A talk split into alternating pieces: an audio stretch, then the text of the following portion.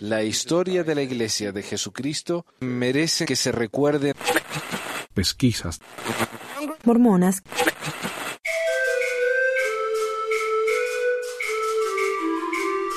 Hoy es martes 28 de diciembre y es hora de otro episodio de Pesquisas Mormonas. Bienvenidos, gracias por ah, acompañarnos otra vez. Hoy tenemos un episodio que es mm, una especie de bonus extra, como diría en las en los películas, ¿no? Los DVDs. El episodio de hoy es un poco diferente porque no tiene que ver directamente con el mormonismo. Aunque podríamos decir que Santa Claus, Papá Noel, viejito pascuero, ah, como se lo quiera llamar, eh, es innegablemente el icono principal de la celebración cristiana más importante, por supuesto. Ah, el otro día estaba pensando cuántas canciones de Navidad hay que hablan acerca de Jesús, que es, que es por supuesto el, el cumpleaños de Jesús, la Navidad, y cuántas canciones hay acerca de Papá Noel o Santa Claus. Y es, eh, no hay comparación. Así que, pero ¿de dónde viene este personaje? Así que hoy vamos a hablar un poco acerca de eso y el material que voy a presentar es de un libro llamado Santa Claus, a Biography, de Gary Bowler. Y voy a discutir la evolución de Santa desde el inicio del catolicismo hasta el día de hoy. Ahora, Santa Claus tiene muchos nombres, como ya dije, Santa, San Nicolás, eh, Papá Noel, que viene del francés, ¿no? Papá Noel, el viejito pascuero, que se usa, que yo sepa, solamente en Chile, pero tal vez en otros lados también. Y es tal vez el personaje imaginario más importante y conocido en el mundo. Podríamos decir más que Harry Potter, que Sherlock Holmes, ah, que Tarzan. Ah, pero la historia de Santa Claus tiene cientos de años. Ah, pero, ¿qué es, ¿quién es este Santa Claus? Es una figura de mitología, de historia. La realidad es que es parte de, de esas dos tradiciones. Para entender a Santa hay que entender la tradición de dar regalos, primero que nada. En la primera Navidad que te- eh, tenemos la tradición de que tres hombres vinieron y le dieron al niño Jesús regalos, los tres reyes magos. Por supuesto la Biblia no dice que eran tres, pero asumimos porque los regalos eran tres. Uno asumiría entonces que dar regalos se convertiría en algo instantáneamente relacionado con la Navidad, pero tomó a la iglesia cristiana cientos de años decidir si iba a celebrar la Navidad, mucho menos dar regalos. Pero después de, muchos de, de mucho debate y cuando se decidió celebrar la Navidad, la tradición de dar regalos se asimiló inmediatamente, ya que el dar regalos era algo muy común y tradicional en, en la antigua Europa, ¿no? De, de la Edad Media. A ver, pero los últimos... Bueno, este es antes de la Edad Media también. Ah, por los últimos 17 siglos, la Navidad y los regalos han estado cercanamente relacionados. La pregunta de cómo esos regalos aparecen es algo que evolucionó con los siglos, y tomó mucho tiempo para que los niños se convirtieran en los principales recipientes de esos regalos, y tomó mucho tiempo más para que esos regalos aparecieran misteriosamente en el medio de la noche. ¿Y a qué me refiero con eso? Bueno, ah, no sé cómo será en otros países. Yo creo que en, Chile, que es donde yo estuve y pasé un par de navidades, es similar a la Argentina, donde ah, la- como es el verano en el sur, no, la Navidad es en, en el sur, es el verano, uno celebra la noche, de la noche buena. A ver, entonces uno uno come con su familia, celebra, una fiesta muy grande.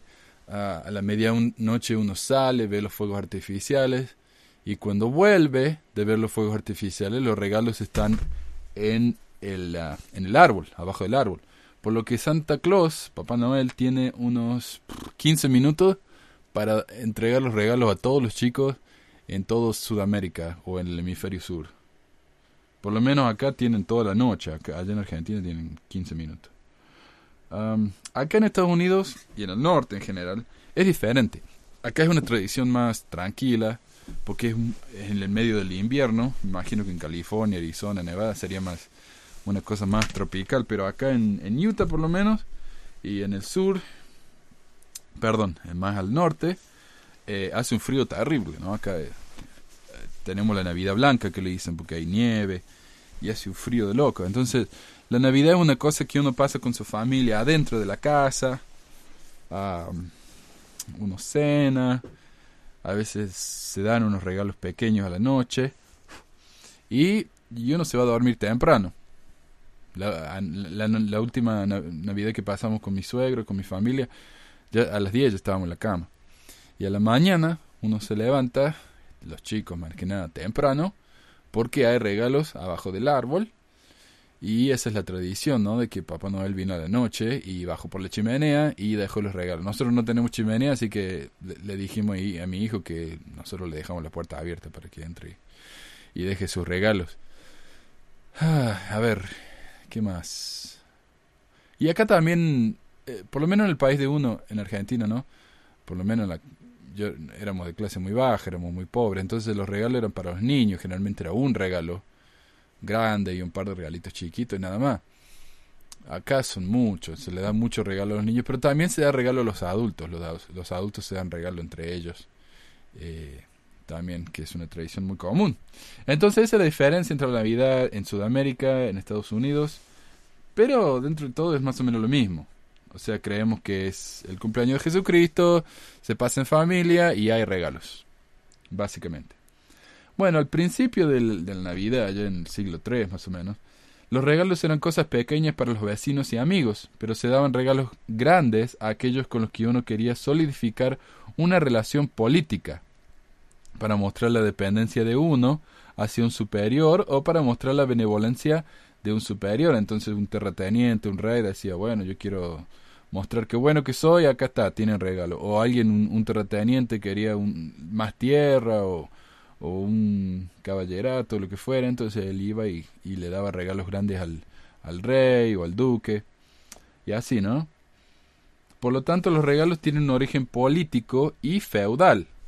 Pero mientras los reyes y terratenientes daban regalos con fines de interés, aquellos en las partes más bajas de la escala social tenían el derecho de ir a aquellos que tenían más y exigir regalos. Entonces los niños podían hacer esto, los pobres, las señoras, las viejitas. De hecho, las mujeres de edad avanzada tenían un día específico para pedir regalos, el 21 de diciembre. Además, si uno recibía lo que sentía, no recibía lo que sentía que se merecía, podía hacer amenazas o maldiciones rituales. Similar a lo que se hace hoy en, en Halloween, que los chicos dicen trick or treat, ¿no? Dulce o travesura, no sé cómo se traduce, pero es una cosa así. Si no me da lo que quiero, te voy a tirar huevo, te voy a tirar el papel higiénico en, en los árboles, lo que fuera, ¿no?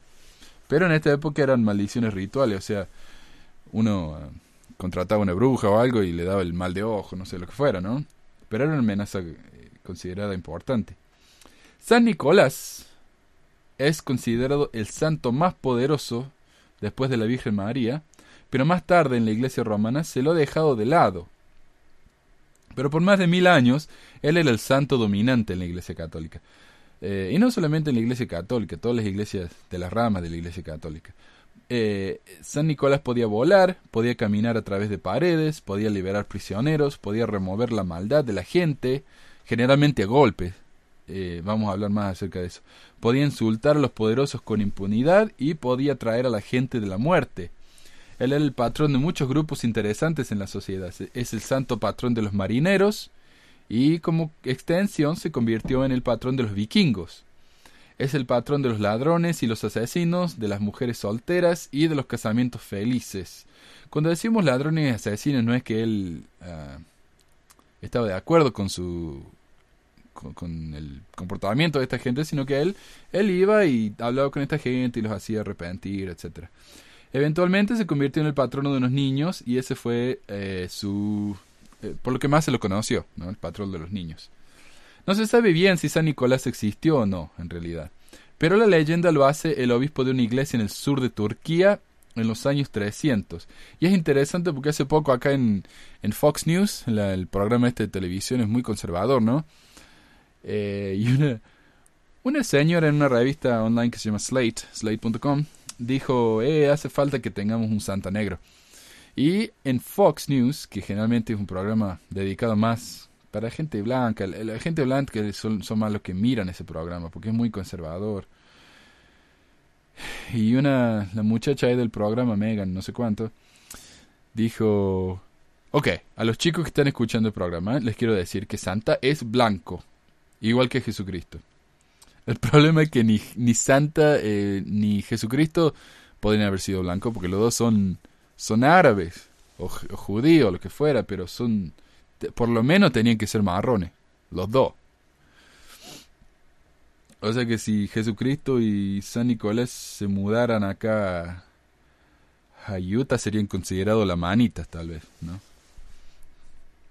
Pero bueno, es un obispo muy famoso, aparentemente estuvo presente en el concilio de Nicea, donde se... Uh, ¿Cómo se diría?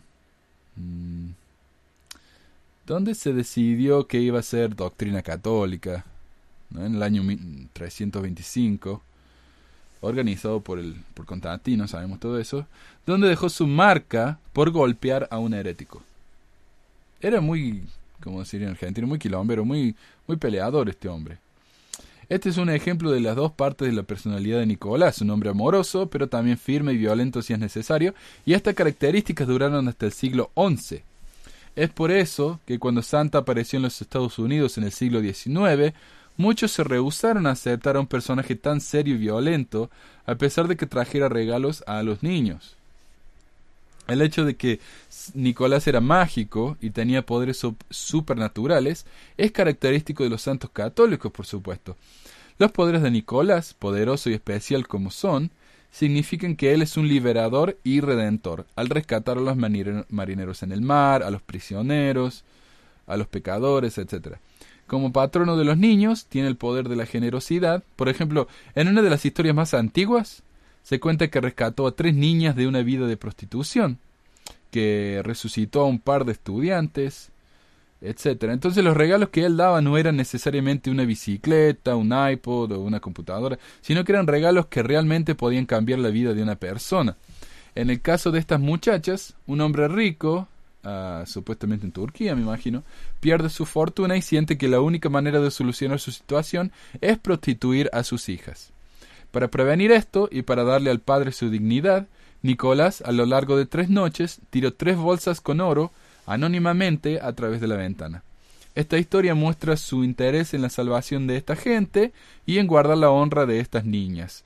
Nicolás, por supuesto, daba los regalos a través de la ventana, ya que nadie tenía chimenea Hubo hogares en esa época, considerado muy peligroso. Más tarde, Nicolás se ve envuelto en un caso de asesinato muy interesante. Tres estudiantes fueron asesinados y puestos en vinagre, a la vinagreta, como dirían, no, peco, lo hicieron picle. Ah, y esto fue hecho por un pensionista malvado en barriles y los puso en barriles en el sótano. Nicolás va a este hospicio, se queda ahí y se da cuenta de que algo está mal y que los jóvenes han sido asesinados, ¿no? por, medio de su magia se da cuenta.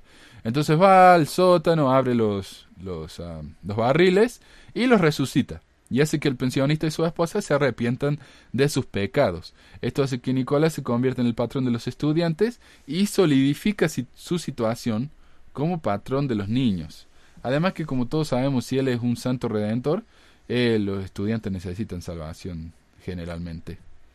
Alrededor del año 1000 eso fue un chiste, muy malo, pero perdón. Alrededor del año 1000 hay una fascinación en Europa con las reliquias de los santos. Cuando decimos reliquia no nos referimos a un libro viejo, un, no sé, un candelabro de la abuela. Eh, nos referimos a los huesos, a la oreja, la nariz, las partes del cuerpo de los santos. Esas son las reliquias, ¿no? Comprar y vender reliquias era un negocio muy ventajoso y ah, reliquias en una iglesia digamos, una iglesia dice, bueno, tenemos la religión de San Pedro, ¿no? Traía prestigio, hacía que la gente viniera, visitara, ¿no? Eh, los turistas. Se decía que estas reliquias tenían magia y que podían realizar sanaciones. A mover reliquias de un lado a otro es llamado traslación, y la traslación más grande de reliquias fue realizada por los venecianos, quienes fueron a Alexandría, en Egipto, donde estaban los huesos del apóstol Marcos. Alexandría o Alexandria estaba bajo reino musulmán, ¿no? En Egipto, y los huesos tuvieron que ser contrabandeados fuera de, del país. Marcos, el santo Marcos, así pasó a ser el santo patrón de Venecia, reemplazando a San Teodoro de Amasea. Al fin del siglo XI ah, se les ocurrió a unos mercaderes del sur de Italia, en la ciudad de Bari, que ellos podían hacer algo semejante con Nicolás, quien estaba enterrado en la ciudad de Mira en el sur de Turquía, también bajo dominio musulmán. A ver. ¿Dónde estamos? Estos hombres navegaron hasta la ciudad, hasta la iglesia en Mira, donde abusaron violentamente a los monjes locales, le pegaron pa de cachetada, unas patadas, para que les dijeran dónde estaban los huesos de Nicolás, quien en sueños aprobó estos secuestros y los llevó a la iglesia de Bari, y los llevaron a la iglesia de Bari, a los restos de, Nicolás me refiero, donde se encuentran hasta el día de hoy. Por supuesto, es imposible saber si esos son realmente los huesos de, de, San, de San Nicolás, porque no sabemos ni siquiera si San Nicolás existió. A ver, un signo de que Nicolás estaba de acuerdo con esta acción es el milagro de la tumba presente, la cual supuestamente eh, rebosa un aroma dulce. ¿Se ve ese, ese olor tan dulce, lindo? Ese San Nicolás que está ahí adentro. Eh, uno, eh, uno puede ver un caso de esto, por ejemplo, si uno va, qué sé yo, a Jerusalén y alguien le trata de vender a uno eh, el clavo de la tumba, de- clavo de la cruz de Jesús, ¿no? Por supuesto que no es el clavo de la cruz de Jesús. si pasó eso, el clavo tiene que haberse desintegrado hace, hace cientos de años. Pero esas cosas eh, pasan, ¿no? Y la gente cree en esas cosas. O la arena del, del mar, qué sé yo, del río Jordán, ¿no? Y que, que uno siente que tienen cierto poder. Bueno, eh, es lo mismo. Es el mismo tipo de cosas. Los huesos de Nicolás, como las reliquias de la mayoría de los santos, se multiplicaron. Eh, en los años 60 algunos fueron llevados a Nueva York, los venecianos también claman que los tienen, y la gente de Bari, por supuesto, también. Entonces hay tres esqueletos de, de San Nicolás. Pero al principio de este siglo, un grupo de científicos hicieron una reconstrucción facial de lo que se supone es el cráneo de Nicolás, y descubrieron que, si era de él el cráneo, era una persona dura, ¿no? Con una, con una vida violenta. El cráneo muestra que la nariz estaba rota, lo cual valida la teoría de que era un peleador que andaba golpeando herejes y aquellos que no eran cristianos. Ah, volviendo al tema de los regalos, más tarde los niños no tienen que exigir regalos. Uh, estamos salteando mucho acá, pero bueno. Ah, estamos hablando de que los niños tenían que ir de casa en casa pidiendo regalos. Eventualmente ya no. Ah, sino que los anticipan. Y, que van a aparecer en la casa como por ar- arte de magia.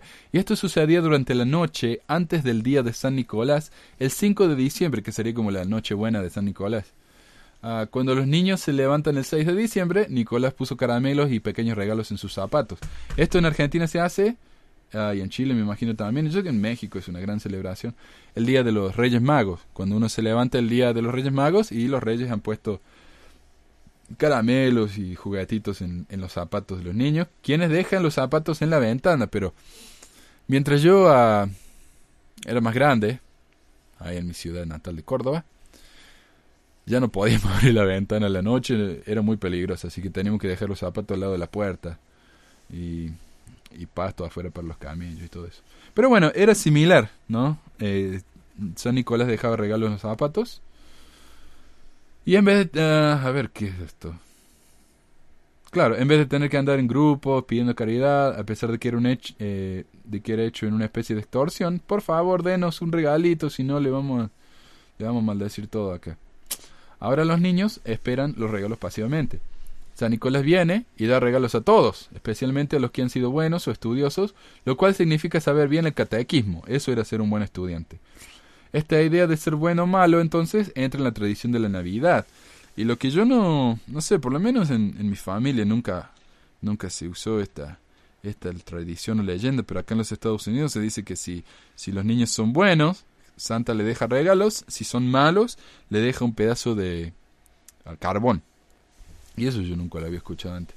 Pero ahí está la idea, ¿no? Ah, naughty or nice, bueno o malo. Más tarde el protestantismo trata de abolir el culto, el culto de los santos, pero esto significaría que tenía que eliminar la tradición de San Nicolás. Sin embargo, Martín Lutero, uno de los revolucionarios de la, del protestantismo, lo mantuvo como parte de su tradición navideña. Sin embargo, en muchos países la gente trató de eliminar a San Nicolás, pero se quería mantener a un dador de regalos, mágico, misterioso. ¿Y quién sería esta persona? La opción más obvia entonces es el niño Jesús. Incluso hoy en día, por ejemplo, eh, en mi, eh, de nuevo, perdón que hablo tanto de mi familia, pero es lo que lo conozco, ¿no? En mi familia, o en Argentina, los padres dicen que los regalos vienen de Papá Noel o del Niño Dios. Y los dos personajes son intercambiables, sin ninguna lógica que los apoya. No es que dicen, bueno, ah, ¿qué querés que te dé eh, Papá Noel? ¿O qué querés que te dé el Niñito Dios? Y si usan eh, como si fueran el mismo, casi como si fueran el mismo personaje, ¿no? Al menos en la forma en que se habla de ellos. Y siempre me pregunté como chico, ¿cómo puede ser que el Niñito Dios, que es un bebé eh, con una bolsa, y eso fue el problema, ¿no? El problema con adoptar al bebé Jesús en vez de Santa es múltiple. Primero que nada, el niño Jesús no provoca miedo, y eso era uno de los, de los puntos principales de Santa. No solamente eh, recompensar eh, las acciones buenas, sino castigar las acciones malas. Pero un bebé, encima un bebé Jesús, que no, no tiene ningún tipo de, no, no causa ningún tipo de amenaza, ¿no? De miedo. Por lo que no es un personaje que va a golpear la puerta y preguntar si los niños saben su catequismo, si fueron buenos. Segundo, como es un bebé, no le es posible cargar una bolsa llena de regalos. Lo que pasa entonces es que el niño Jesús tiene un gran número de ayudantes que dan miedo.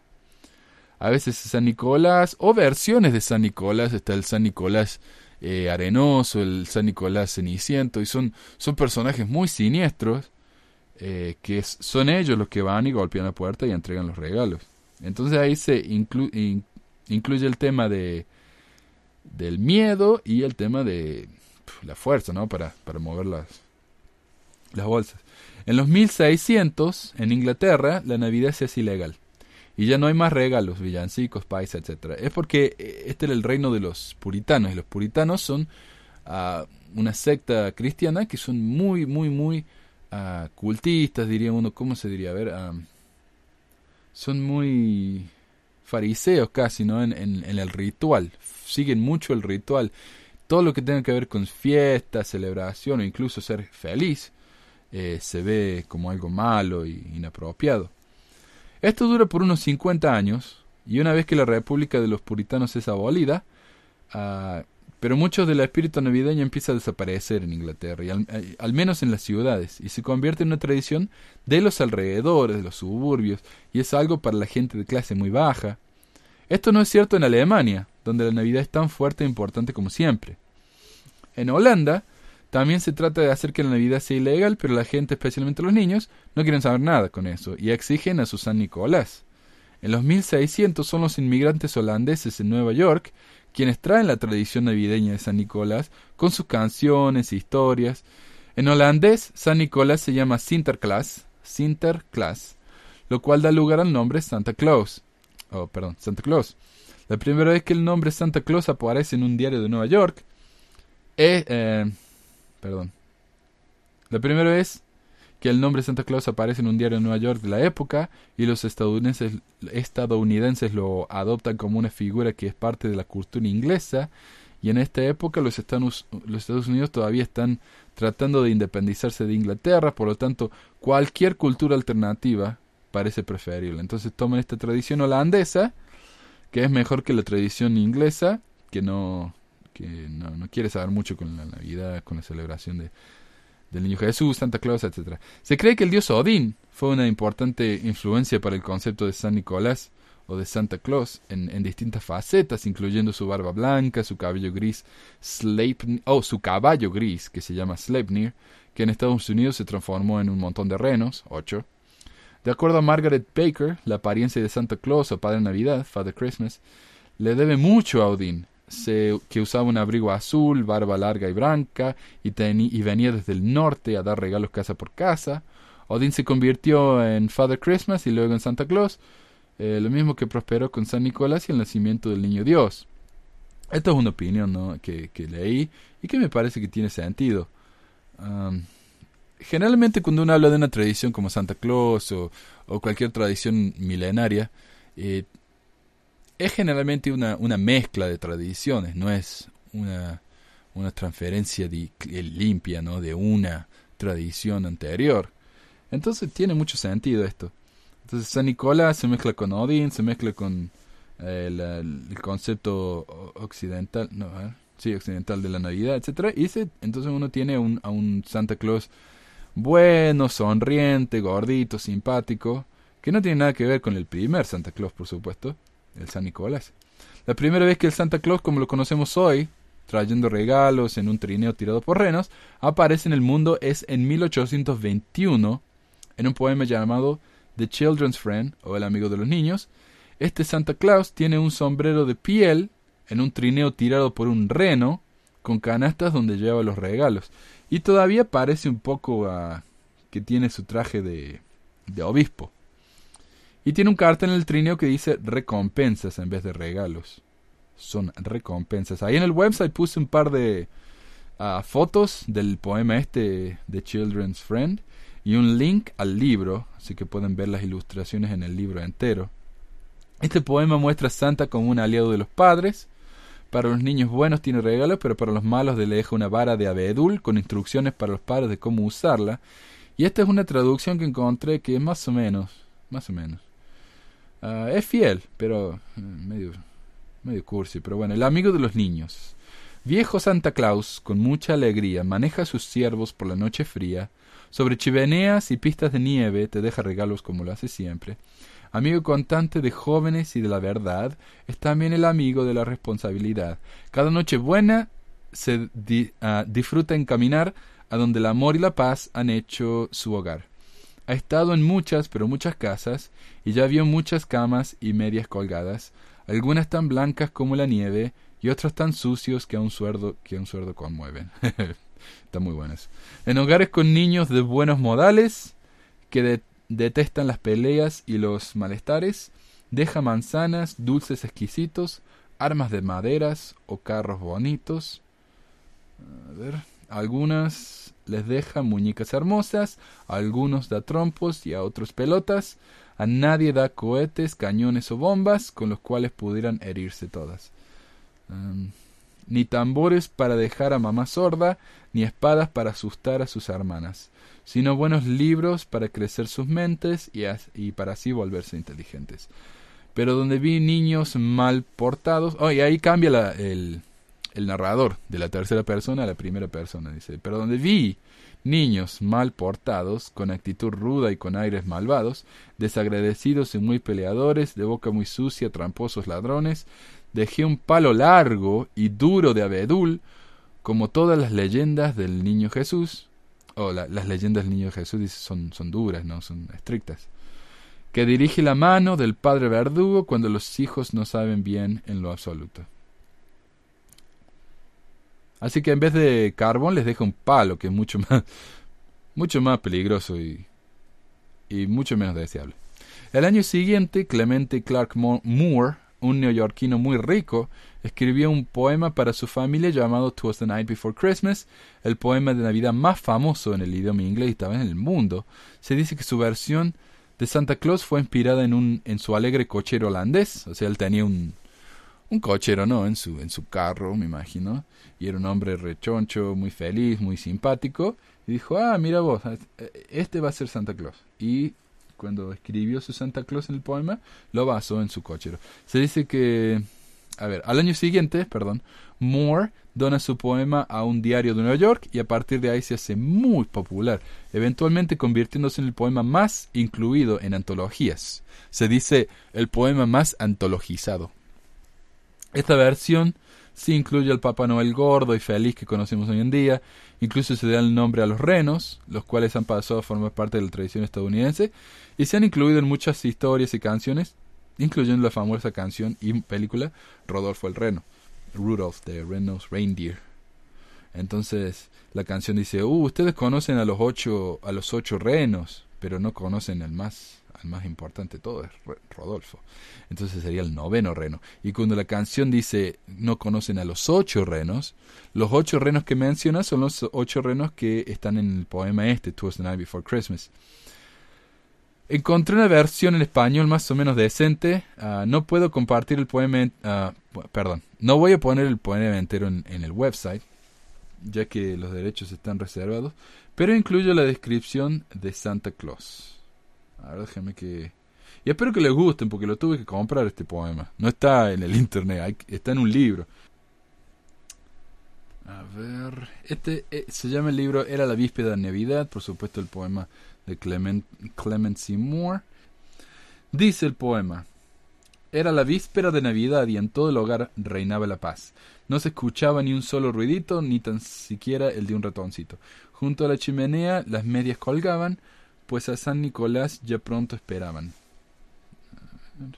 Abrigados los niños, cada uno en su cama, sueñan con los dulces que tendrán mañana. Mamá con su pañuelo, yo con mi gorra invernal, ya íbamos a dormir para luego madrugar, cuando de pronto afuera escuchamos un gran alboroto y nos levantamos. Salí como un rayo hacia la ventana, corrí la cortina y abrí la persiana. Ah, interesante que han elegido poner a un, a un adulto acá en, el libro este en vez de un niño, un adulto que ve a Santa Claus. Abrí la ventana. La luz de la luna en la nieve caída todo iluminaba como al mediodía, lo cual es cierto. Cuando recién cae la nieve y está todo blanco, y la luna, hay una luna grande, eh, uno ve como si fuera casi de día. Es muy luminoso e impresionante. Pero bueno, asombrado mis ojos vieron lejanos un trineo pequeño con ocho venados. Un trineo pequeño, y eso es muy importante. Trineo pequeño, vamos a hablar más acerca de eso eh, en un minuto. Conducía un viejito audaz y veloz, y yo supe enseguida que era Santa Claus. Rápidos como águilas, los corceles venían, y al llamarlos por su nombre, ellos todos acudían. Arre destello, danzarín, brujo y cabriolero. Vamos, cometa, cupido, chispa y trueno. Suben al balcón a trepar la pared, corran toditos, toditos corred. Al igual que las hojas en un huracán que ante los obstáculos al cielo remontan, así hasta el techo ah, subió cada corcel con trineo, juguetes y Papá Noel y sobre el techo, en un parpadear, escuché a los venados con su galopar. Volví la cabeza y a Santa pude ver por la chimenea de un golpe caer. Ups. Vestido de piel y para mi sorpresa cubierto de hollín hasta la cabeza. En su espalda llevaba un saco de juguetes, parecía un vendedor abriendo paquetes. Cómo brillaban, ah, perdón, cómo brillaban sus ojos, sus hoyuelos, qué feliz, sus mejillas como rosas y cerezas su nariz, la curva de su boca una sonrisa de estampa y la barba en su mentón como la nieve, muy blanca. Su cara muy grande y su panza extendida, la cual le temblaba cuando se reía, era gordo y redondo como un duende gracioso, y cuando lo vi me reí sin querer. Él me guiñó un ojo e inclinó su cabeza, indicándome que así que no había por qué temer. hay dos temas importantes. Es un duende. Dice como un duende, pero no, literalmente es un duende. Un elf, se diría. Y eh, le dice, no, está bien, si te reís de mí, no, está todo bien porque eh, yo soy muy bueno. Y no te voy a castigar. Sin decir palabra, trajo eh, trabajó rápidamente, llenó todas las medias y giró de repente, poniendo su dedo sobre su nariz, sobre su nariz, no adentro. Por la chimenea subió muy feliz. Se montó en su trineo y y silbó una señal y como hoja en el viento echaron a volar. Yo escuché eh, cuando se iban a toda velocidad. Buenas noches a todos y feliz Navidad.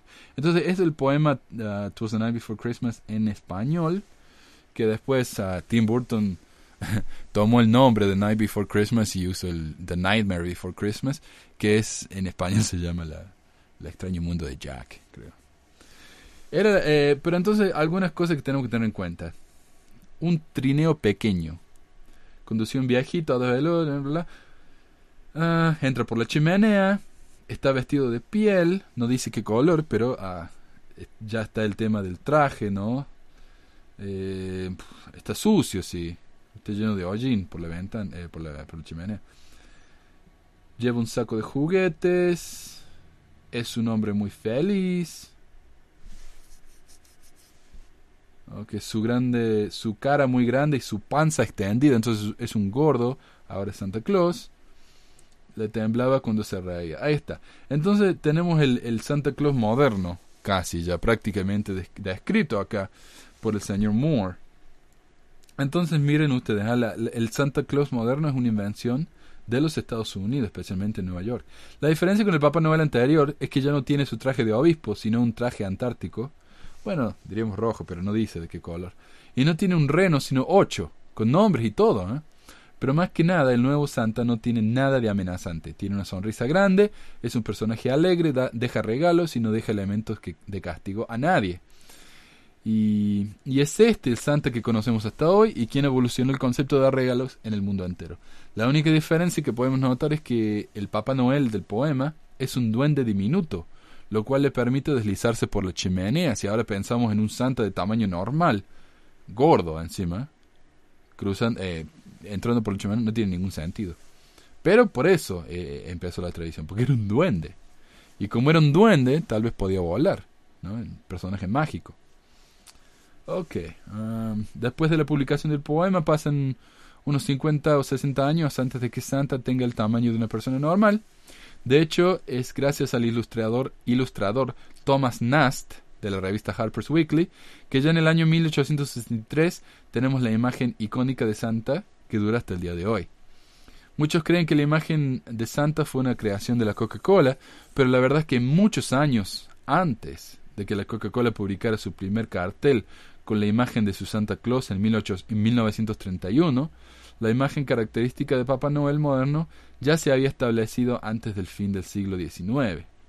De todas maneras, de todas maneras el Papá Noel de la Coca-Cola es tal vez el más tradicional y representativo de todos los santos, santas en la historia. ¿Y por qué? Santa, eh, ¿Por qué relacionar a Santa Claus con la Coca-Cola? Eh, la historia dice que la, Coca-Cola se vendía mucho durante el, verano, pero en el invierno las ventas caían drásticamente. Entonces dijeron, tenemos que hacer algo para, eh, para promocionar la Coca-Cola en el invierno. Y ahí es cuando eh, apareció Santa Claus tomando Coca-Cola, ¿no? Él va a las casas de los de la gente, deja los regalos y saca una Coca-Cola de la heladera o del refrigerador. Y bueno, ese es el programa de hoy. Eh, de nuevo, no tiene mucho que ver con el mormonismo, pero me parece un tema apropiado por, por la Navidad, ¿no? Ya hace, hace dos días, tres días que pasó la Navidad. Pero bueno, ah, mejor tarde que nunca. Y espero que les haya gustado.